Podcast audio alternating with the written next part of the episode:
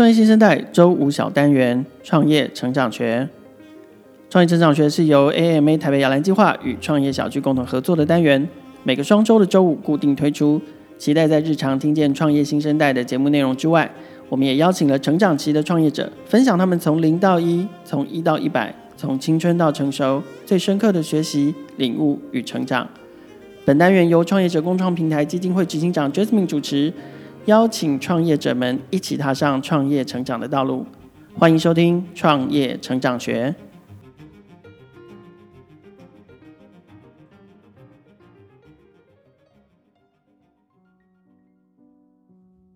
大家好，我是 AMA 的 Jasmine。呃，我想大家都听过一个品牌卡格味。卡格味呢，事实上是带给消呃客户他们的消费者惊喜、珍贵的选品提案的公司。那我想这几年来，大家可能看到一些比较难得取得的一些呃高贵的水果，或者是说去年其实形成风潮的这个肉桂卷。那今年过年期间，我们事实上也成为他的消费者，我们也跟他们购买了一批的这个呃乌鱼子的这个过年的零食。那我想大家大概都体验到这家公司的。难得，我们今天邀请的是创办人王耀成 Chas 来跟我们聊聊看卡格位他是怎么样开始想他的商业定位，到一直怎么实现走到今天这个阶段的。那 Chas 跟大家打个招呼，Hello Jasmine，Hello 大家午安。好，呃，Chas 我看到在不少的媒体上面，其实你自称你自己是一个夜市长大的孩子，好，可不可以聊聊你的成长背景？OK，其实应该说我们家是非常老的台北人，大概在台湾从一七叉叉年就已经在台湾落地生根了。你是第几代啊？我们已经数不出来，因为就是只能去翻一些就是族谱类的东西。那基本上我们落地生根，那当然呃在爷爷那一辈做的还不错，就是有做营造相关，但因为一些土地征收，所以后来就比较算是呃中落。但是基本上我的父母亲在夜市里面开了一个小店，那我们主要他以前呃是做皮包，后来做女装，那所以我其实从从小，呃，下了课有时候就会回家里，虽然不一定帮忙，但送送修改啊，什么都有，所以其实是跟台北的士林夜市的渊源非常非常的深。哦，也是士林夜市吗？士林夜市，哇，太妙了！我会不会曾经是你的消费者？我 我自己本身也是士林夜市长大的，我跟确实不太一样，我自己本身不是业者，但是我因为呃地利之便住在那个附近。那我觉得我自己是在夜市里头训练出来，我觉得我是一个很聪明的消费者，也就是我会用我这个，因为很年轻的时候很小，小时候爸妈都会家里有客人来的时候就会说啊，去买一点夜市里头的这个食物来招待客人，所以我很懂得在夜市穿梭，然后知道到哪一家排队比较快，也知道到哪一家先点了餐，然后跟老板交代一句。我等一下回来拿，然后再冲到下一摊，然后再冲到下一摊，呃，第三摊，然后之后再一路的把它再把这个采买的东西收回来。这件事情我非常非常的专业。好，那我想问一下，就是说，当然在夜市长大，不必然一定会创业，但既然呃在夜市长大，他又创业，那卡格位很精准的，事实上是帮大家选品。呃，我想知道，就是说夜市长大的过程，呃，后来在协助你做选品这件事情上面，有没有什么样的帮助，或者有没有什么样的因缘，让你选择这个定位？OK，其实应该这么说，我们先看选品这件事情，其实最重要的是为谁服务。你其实要很清楚知道你的客人是谁。那夜市的背景有一个很特殊的地方，就是它非常的直接跟热情。基本上你人跟人之间没有太多的距离，它不像一个五星级主厨可能坐在厨房里面，然后客人坐在外面。基本上他们两个的互动不一定每天看得到。可是夜市是直接直球对决的，任何人走进一间店，以我们以前的女装，我的母亲可能就会很清楚知道，哎，这个人会买不会买，这个人他可能喜欢什么样的类型，这这个人他希望我服务他的方式是比较。比较积极的，还是站在一旁冷静的看着他。所以其实夜市训练我的是去做观察，你要清楚的知道客人的需求是什么，你才有办法开始做选品。所以这个是夜市最直接对于选品的帮助。但是呃，而且夜市可能还有个特性，因为呃饮食或者是固定的这个生活里头的呃固定的生活民生用品，它很可能都是回流客。所以对回流客可能也会有另外一种感情的存在，或者是那个习惯对你来说，其实已经用自己的脑袋在变成那个 database，你的 CRM 已经存在你的脑袋里面了。对，这个是我母亲的能力啦，而且非常非常的会认人。这个是我我可能有遗传或被训练到，我基本上一张脸我看过我。大概不会忘记，就是我甚至在补习班瞄过的一张眼，我可以被回头去看到说，哎、欸，可能过了五年，我会说我曾经在某一个补习班的哪一天，大概什么时候看到他过。天啊，你是那个 AI 辨识？对对对对对，大概是一个技巧。好。那再再拉近卡格位多一点呢？就是说，当然夜市训练了你一些能力，或者是这个呃夜市的背景，让你掌握到一些特质，做生意的一些特质。但你选择用卡格位这个服务呢？那你又怎么是呃设计出卡格位现在的这个商业模式的？OK，其实它跟几个渊源啦。第一个夜市一定有关，因为我本来就喜欢人、店家、商品的互动。那第二个关系是我之前服务在 Uber，我之前很早以前就在台湾 Uber 服务，所以那个时候看到的是资讯的力量。你可以看到资讯如何去整合不同人的需求，如何让取得商品变得或者是取得服务变成一个很简单的事情。那最后一个就是我从小就不喜欢太常见的东西，我是自己会跑去图书馆，比如说跑去大学图书馆翻什么俄罗斯克林姆林宫藏品集这种人，我是这种人，所以我从小就喜欢特殊的。所以其实特殊。简易取得，然后人电视呃人店家商品的故事，所以这整合起来其实就是卡格威的雏形。那当然有另外一个，就是我超讨厌排队了，对，这、嗯、是加总起来大概就是卡德威。你超讨厌排队，所以你想有一群人也非常讨厌排队。如果你可以解决排队的问题的话，应该可以解决某一部分人的痛点。这样，好，那呃。我我我刚才听到的是说，其实你对于这种就是说你不喜欢太普遍的东西，你喜欢很难得的东西，但要拿它来做生意，还不见得可以经得起考验的。你这个中间有挣扎过吗？其实应该是这么说，呃，在。现在的趋势下，其实我们要回头去看一件事情，在现在呃中产阶级比较崩盘，在台湾比较 M 型化社会的时候，其实你会发现，人们要么是很便宜的东西，要么就是很贵的东西。那今天我们仔细回头去看，真正能够做大众市场的是谁？真正能做大众市场的，其实是要有很有基础的，比如说 Seven Eleven。比如说全联，比如说 Costco，其实你要很庞大的资本基础，你才有办法去做真正那么便宜的事情，因为你必须要有非常庞大的消耗量，是呃购买量。那回头来说，小众市场虽然它困难，虽然困难在找商品，困难在找客人，可是如果它一旦被建立起来，你的成本其实并不会比较高。所以其实小众市场是现在这个时代，其实也许是更好进入市场的一个模式。这个我记得，我们好像应该在跟你的呃九旗的导师第一次碰面的时候提到的这个 niche 市场，事实上不应该放弃。虽然你曾经实验我们怎么样做多一点的量，或多做一点这个 marketing 的活动，让更多人了解你，但事实上很可能真的让你获利，或者让你取得那个市场上面的独特定位这件事情，很可能是在那个 niche 的那个部分。好，那我们再回到。选品这件事情上面，呃，在选品上面，你有没有曾经碰过什么挫折？因为终究我还是觉得它不是一件容易的事情。OK，其实应该这么说，我们先倒推回来看，呃，选品的选品是一个行为，而这行为背后一定要有一些基础，而这个基础的基础，我认为有三个，也是卡格威的强项。第一件事情就是你必须很清楚知道市场的定位跟市场的需求的洞在哪里，哪一个需求没有被满足，这很简单。第二个。你的定价要定得很漂亮，因为你定价如果定得不好，你就没利润。你定得太高，没有人理你。如何定得让人们既有期待感，又不会觉得这是一个廉价的商品，甚至是我买了好像我得到了一种价值感，这个是很重要的第二件事情。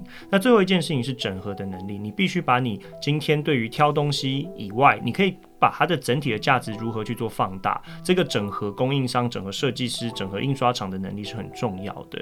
那你说回答刚刚的问题，有没有挫折的经验啊？当然有啊。比如说以前我们也曾经做过想要做马上做酒的外送，可你就会发现，如果你选品不好，一定是刚刚的那三件事情，至少其中一个出了问题。我们那时候遇到一个是，诶，我们挑酒，可是好像有些酒会卖，有些酒就是死。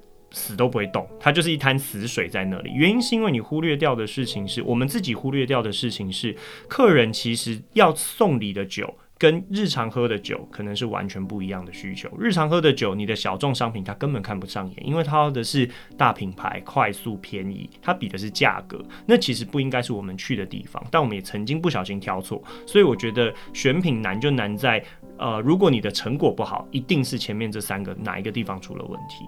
嗯。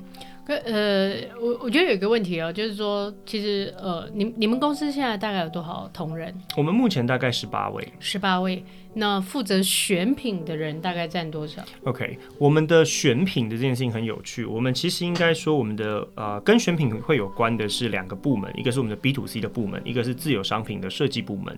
那自有的呃 B to C 的部门，这个呃会会是一位来做主要的选务人。那如果今天是这个呃 B to 呃自有商品的设计的话，基本上是整个 team。因为他们所有的人都会去持续的去看，诶，市场上还有什么样的机会点，甚至我们最近也在考虑代理一些日本或韩国的一些品牌，对，这都是我们有在考虑的事情。嗯、对，呃，但问题选品能力这件事情很吃重在每个人身上，那你怎么确保你的同仁他们在这个能力上面？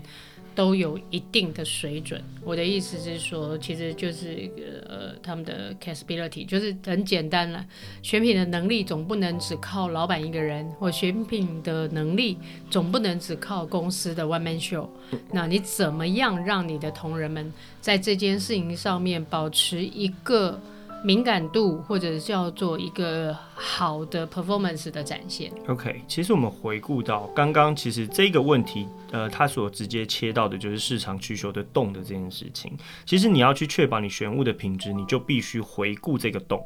举例来说，呃，怎么去做这件事情？第一个，我们有在用使用一些分析的工具，不管是 Google Trend 或者是其他的 Q Search 等等的工具，去查看一些声量。比如说这个商品，它到底现在是声量是高还是低？它是已经过了黄金期的时间，还是它正要准备蓬勃发展？以比如说中秋节为例，可能两年前、嗯、三年前是小潘凤梨酥，它是它的盛世，嗯，那现在它已经 drop 了。那 drop 了之后，去年随之而起的是什么？是一些西式的烘焙店的蛋黄酥开始兴起。你很难想象西式原本卖蛋糕，突然开始做蛋黄酥，结果陈耀迅啦、法鹏啦异军突起。所以其实你要去知道市场的情况，这需要数据去做辅助。第二个，你要很清楚知道其他人的定价策略跟销售的需求。所以今天你必须看价格对照，而这个价格对照不是只是看啊他卖多少钱，而是你要把你所有的差异化一并的下去做评估。当初定价策略最重要一件事情就是，其实什么叫定价？定价很简单，定价就是在你的成本之上，你的价值之下。打算赚多少钱？嗯，其实应该说关键点是在如何让客人。创造他的精神满足越高，你越有机会把价格定得越高。嗯、所以回顾你要去创造价值满足的时候，精神价值满足的时候，你就要回头去设想情境。在我们在我们公司非常在乎情境。如果你今天想办法兜了一个商品出来，结果你不知道用在哪里，不知道做这件事情带给客户的精神满足是什么，这个案子绝对不会过。比如说以肉桂卷为例，它最重要的就是两个字：团聚跟分享。呃，不好意思，两个字再一次。团聚跟分享。但是我周边好多朋友不吃肉桂啊。其实这就是特点，其实这就是小众市场的 power。因为你可以看到的是，小众市场就是不是你去看，如果等到这市场上所有的人都喜欢这个东西。那它已经过了，就跟买股票一样，大家都去买，你再去买，你再去做，那铁定下跌。嗯。所以其实我们在做的是，它已经累积到一定的声量。比如说以肉桂卷为例，我们看到三年它一直提高，甚至近期有一些粉丝团会有一些粉丝拼命的去比较不同的肉桂卷，代表市场。渐趋成熟，而这个所谓的渐趋成熟，其实就是你很有机会以行销的角度或者是包装的角度可以切进去的时间，而这个时机点很重要。你一过了，像我们做了肉桂卷完之后，就打开了一个肉桂卷的算是最大的盛世吧。从现在开始，大家都应该都看到很多的肉桂卷商品。你如果这时候还要做，你已经晚了。呃，来不及了，来不及了。当菜篮族都进到股市的时候，就是该跑的时候了，就是一定要跑了。好，我再延伸一个问题啊，是，呃，刚刚有特别提到数据，也就是说，当你在观测市市场的时候，通常你观测哪一些类型的数据？OK，其实很好玩哦。呃，第一个数据很重要的就是一些搜寻，搜寻类的数据非常非常重要，因为那是消费者最直接的反应。嗯、消费者，你想，我们现在母亲节，大家会怎么搜寻？那蛋糕、母亲节，对不对？大概都是这样。对。可是如果这种字是没有意义的，因为这是万年来都一模一样的搜寻的单字，你要去找的是，哎，有没有哪些字在母亲节这个档期异常的提高？嗯、那这个就是可能可以做的事情。珍珠项链、钻戒、呃、黄金，所以你要一个一个 key，你要一个一个的去发现。那另外一个就是一个是搜寻数据，第二个是呃我们自己在看这个市场上那个商品量的数据。比如说你我们真的我们的我们的员工们要去走百货的，要去看线上的选物店的，要去看各式各样的东西。你要看到最近有没有哪些商品的诶供应量开始提高了，它可能就是一个 hint。那当然最后一个是国外数据。国外数据的意思是有一些趋势是可被复制的，而这件事情你回头看这一个某一支商品的发展趋势，可能在比如说在美国或在澳洲发展过一波，经过了五年，其实这一个是有机会完全复制到台湾。潮流也该回到台北的，是的，是的，这种的。好啊，谢谢 Chase，我觉得非常的精准，而且其实每一个呃，我觉得每一个问题它都有它很精确或它思维过的。这个想法汇整出来，我们先稍微休息一下，然后下半段我们再来跟 Chase 聊聊关于这个商业模式下面其他的挑战，以及他怎么样有的下一步的计划。好，我们待会见。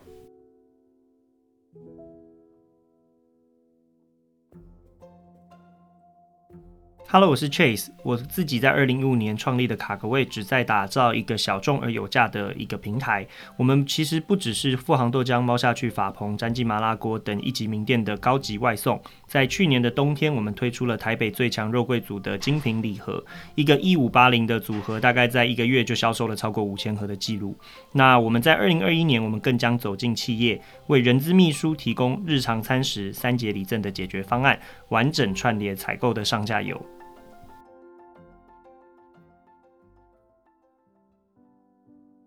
好，欢迎各位听众朋友回到现场。那刚才上半段，我想很条理的，大家都听到了确实他的呃这个创业路上的一些眼镜，跟他们的定位，跟他们做这个牌子的心得。那我想问一个问题，我想就是说，在创业的路上，坦白说，有时候都不是。你所想象的可以如你预期的发生。那这几年来，我们也看到卡格味它中间有一些调整。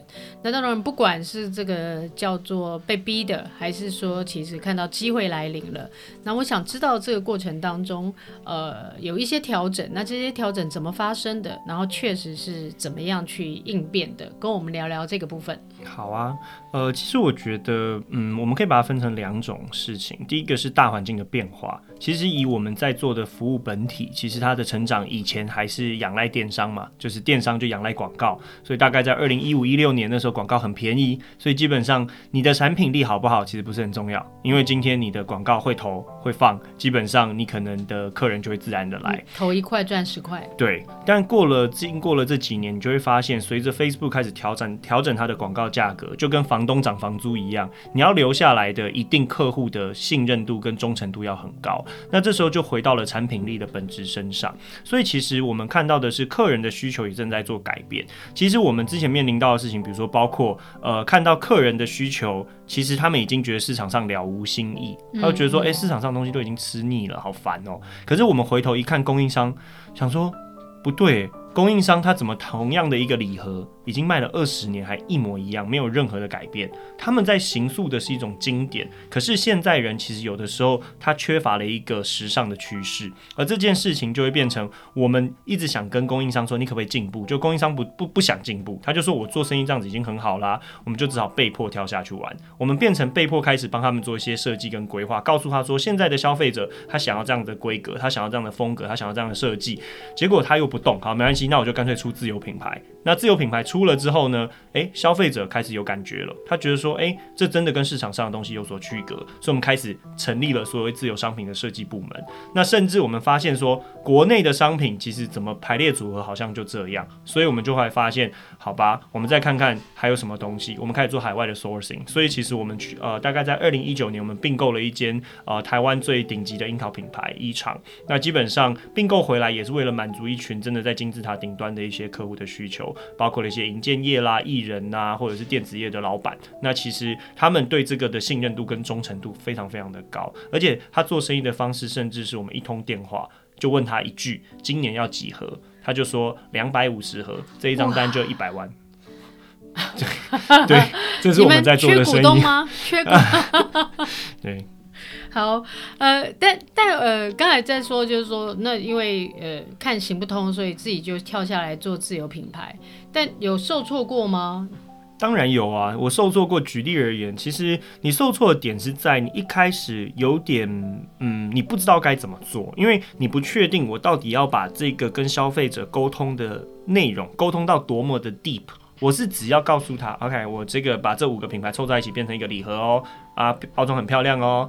就会卖吗？还是你真的要跟他聊你细部的设计的理念跟语汇？因为你有时候讲后面太多，消费者根本不想看，根本不想管。但是我们慢慢的发现，其实台湾人的消费者其实已经变得成熟。已经进到一个成熟市场。你如果只想用一些拼凑的方式去做一些号称联名，但其实就是拼凑，消费者是不会理你的。嗯、所以，我们其实，在肉桂卷才把刚刚提到的精神的满足可以好好的 deliver 出来。那这件事情，其实消费者是有共感的。而他们，我们就所以，我们就会看到我们的肉桂卷被拿到跨年的 party 上面跟一零一合照，会看到他们在圣诞节的里面看着他们拿着肉桂卷彼此在品头论足，然后争论说这间好吃那间好吃，就达成。成了我们当初想要的团聚跟分享的感觉，所以其实我下次会拍一张合照给你，我把你给我的那一条五颗肉桂卷摊开在这个数位时代办公室的前台，我们的那个高脚椅的那个地方，然后把它摊开来，然后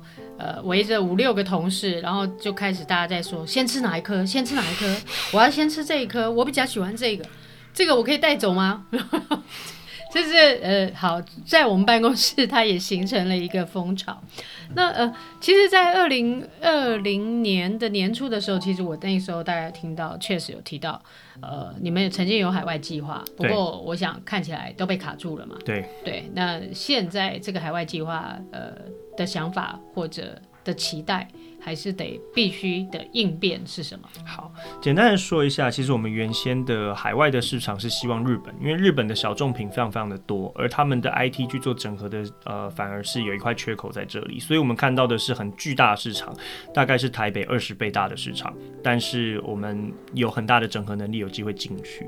但是呢，呃，因为 COVID 的关系，第一个我们呃影响到两件事，我们原先的预计是二零二零年去把我们的 B to B 的这个项目去做成长，成长了，呃，等到足够的资本累积或者是我们的经验累积之后，可以往海外去做拓展。那但是因为 COVID，呃，大家都 working from home。或者是他们活动就 cancel，所以就变成我们 B to B 在二零二零年几乎是暂停的，嗯、所以零售绝对受影响。对，所以今天我们虽然 B to C 提高，但 B to B 受挫的情况下，基本上二零二零年我们都在开发好更多的供应商，干脆就把供应商开好开满。那到了二零二一年，我们其实并没有真正的放弃海外的计划，只是我们都知道它的前置作业被整个延后了至少一年到两年，所以也许这件事情还是会发生，但是可能发生在二零二二或二零二三。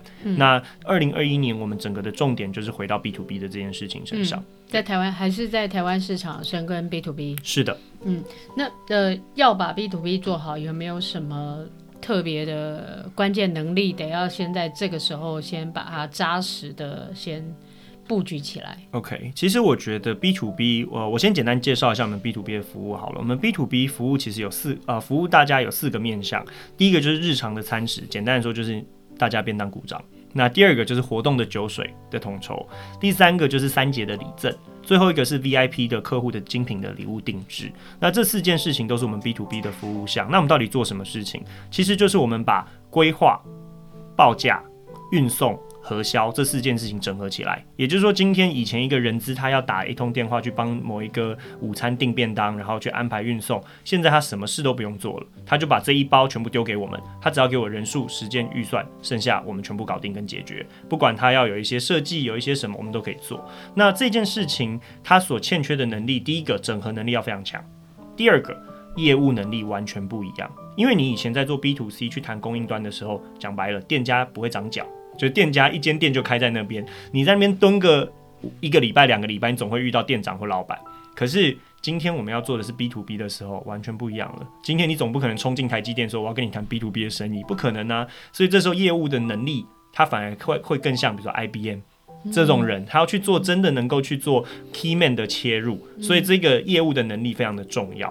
第三件事情是要带一点顾问性质，没错，一点 consultant 的性质，没错。这个非常的关键，其实这个业务能力的转换，其实公司的团队就花了非常多时间去做培养。那第三个事情就是，我们要让大家知道我们有 B to B 服务。所以其实以前大家都不知道我们有 B to B，大部分人都是呃偶然有需求，比如说有一个人打统编打了每天订，然后他就每天收一张一张的发票，收得很烦。问说你们可不可以月结？我们才跟他讲，哦，我们有 B to B 服务啦。那但到了今年，我们开始有了 B to B 的呃服务的介绍的页面，然后也开始收一些呃服务型的广告，然后就会发现，哎，有。真的有一些人资或者是服务，就会私讯来说：“快来救我！”对，大概就是这样。嗯，对。好，这个我们也小小插播广告一下。其实几年来，呃，AMA 台北摇篮计划，我们到了年节前。呃，两三个月我们都会有做一个很小的 mini 赛，但是一般的人可能看不到。但是它呃，这个 mini 赛的题目叫做呃 AMA 严选。我想在 AMA 有很多好的这个食食品啊，呃，比如说呃，我们有鲜乳坊，我们可能有起是呃 cheese cake，然后我们有很多可以赠品的这个，比如说户外设计的笔。那我们常常把这些项目呢，直接在一个网站上面，然后直接把它寄给我们的导师们的企业。那我想每个导师他们可能都有送礼的需求。那如果他们能够采购，先支持以摇篮计划为主创业家他们的产品的话。